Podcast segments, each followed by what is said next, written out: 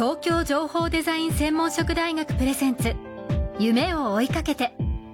この番組は学校法人慈恵学園東京情報デザイン専門職大学の提供でお送りします。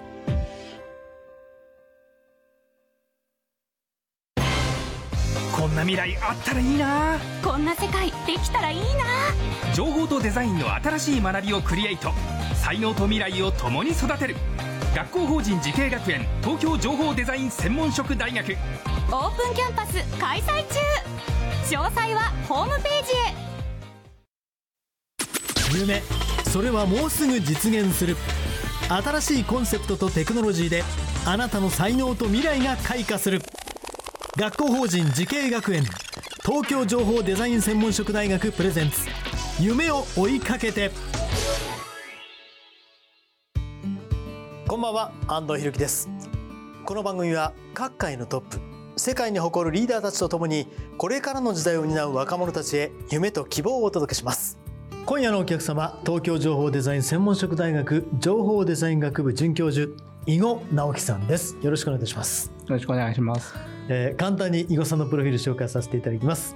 旭川工業高等専門学校を卒業後筑波大学第三学群工学システム学類へさらに筑波大学大学院システム情報工学研究科知能機能システム専攻博士後期課程を修了。昨年まで旭川工業高等専門学校システム制御情報工学科准教授。そして今年4月から東京情報デザイン専門職大学情報デザイン学部の准教授として就任されました、えーアナウンサー泣かせのプロフィール紹介でしたが。すいません。結構まあ、一言で言うとどういう畑と言っていいですか？そうですね。あのコンピューターを使って、はい。い、ろんなこう新しいテクノロジーを生もうとはい。いうようなことをやってきました。簡潔にありがとうございます、えーただ伊後さん旭川、まあ、いわゆるうー略すと高専ということで、旭川のご出身なんですか？出身はちょっと離れた北見市ってまたちょっと別のあの最近カーリングで有名な町ですけど、はいそこの出身でございます。はいじゃあ北見市で小学校時代も？そうです。小中と北見市で過ごしました。どんな少年だったんでしょうか？ちなみに何の勉強が？そうですね。勉強はそのまあもともと僕中学校から普通の方だと普通高校行ったりするんですけど、はい。高専っていうまた特殊なところに行ってるので、はい。もうそこでもう理系の勉強ばっかりしてたんでまあだから数学物理、はい。あとは専門的な勉強をずっとやってきました、それ興味を持ち始めたらいつ頃そうですね。そうですか？そこに興味を持ち始めたのは、はい。その中学校から高専にこう進学するときに、うん。やっぱこうこれからの時代テクノロジーでご飯食べていけるかなと思ったのではい、その分野に進もうかなと思いました。そういう意味で言うと当然小学校中学校の時すでにパパソコンは普通にあるし。そうですね。ちょうはい。どパソコンがこう世の中に浸透し始め流行り始めた時だったんで、だからちょうどなんか中学校とかでもパソコン触り始めたっていうような段階ですよね。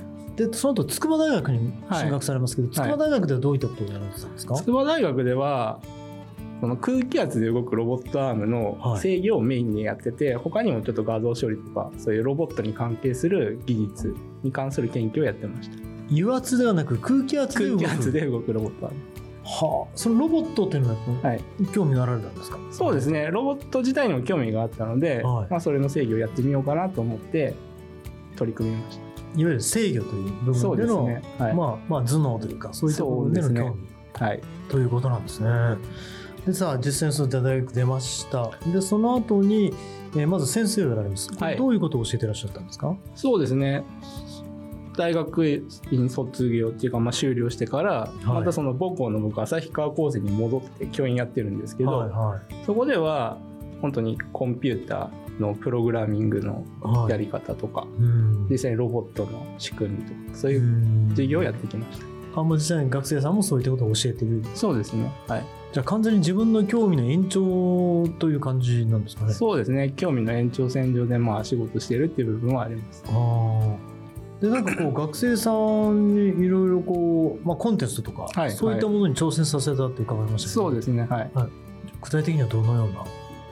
そうです。最近あの学生ただなんかテクノロジーだけを求めるコンテストじゃなくてそれプラスなんかこうビジネスを考えてテクノロジーとビジネスを組み合わせてうんこう起業できるような学生が欲しいっていうのは結構世の中のニーズ的にあってそれに向けたこうコンテストが結構あったりするので、はそういうコンテストに学生たちをこう積極的にい。出場させてきましたね。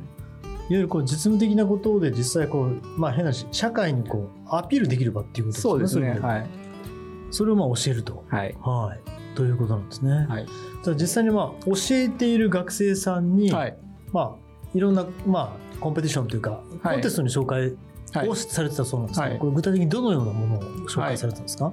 例えばトマトミニトマトあるじゃないですか、はい。はい。はい。あれがこう苗木にこうなってるじゃないですか、うん。ミニトマト。はい。でそれをですね、まあ、実際に手で収穫するんですけど農家の方々って、でも結局アルバイトさんを雇ってそれを収穫するんですけど、うん アルバイトさんだと取っていいやつ取ってよくないやつのあまり区別がわからないっていう話があったので、確かに。それを実際にこうなんかゴーグルがあるんですけど、はい。それをかけてこう実際にそのミニトマトを見ると、はい。ミニトマトの大きさとはい。甘さと酸っぱさが分かるよっていうシステムを作りました。いわゆるその VR ゴーグル VR って MR って呼ばれるああの世界が見えているような状態で、うんうんうんそこにこうある意味トマトのスカウターみたいな形で見えてくるなトマトの戦闘力が見えるぞみたいな形のものを作りましで結局それを見るとどれを収穫していいか分かたると。そうですねはい。なるほど。それを実際にまああの実装して、はい。それを可能にできるものを、はい。そのまあいわゆるコンテストでそうですね。出場させると、それをこうどうやってビジネスにつなげるかって話まで持ってってはい。北海道大会では優勝してあ。全国大会まで行きまし先生としても嬉しいですよね。たそうですね。やっぱりこうコンテスト出るからにははい。何かしら賞もらって帰ってこないとうん。彼らも悲しいですし僕も悲しいんで、うんまあだからなるべくこう賞が取れるようにはいろいろな指導をしてはい。彼らには頑張ってもらいました。うん。何をこうコンペティションに出すどういったものを出すかっていうのは、どのぐらいの先生としては上限といいますか？あー結はい。構最初の段階から結構口は出します。ああそうなんですね、はい。でこういったものを出せばいいんじゃないかまずだからこういうものを作ろうっていう話から、まあ、できてからまあこういうコンテストに出そうかって話もあったり、まあ、最初からコンテスト狙いで作るって話もあるんですけど、はい。最近はどっちかっていうとまあなんか一回作って、まあ、これなんか使えそうだなってなってきたら、うん。まあ、どういうふうに世の中に役に立つかっていうのを考えて、まあ、ちょっとビジネスお金の計算とかちょっとかけてあ。コンテストに出したりします。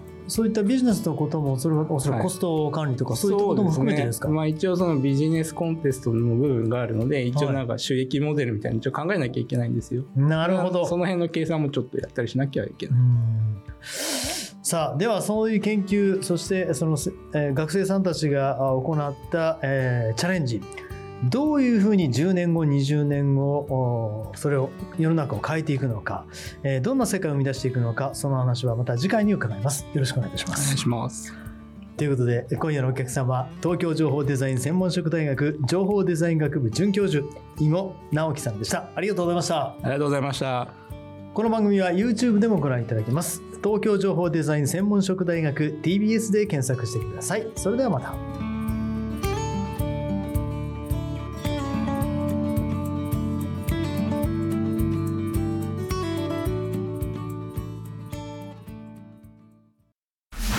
工学と人工知能。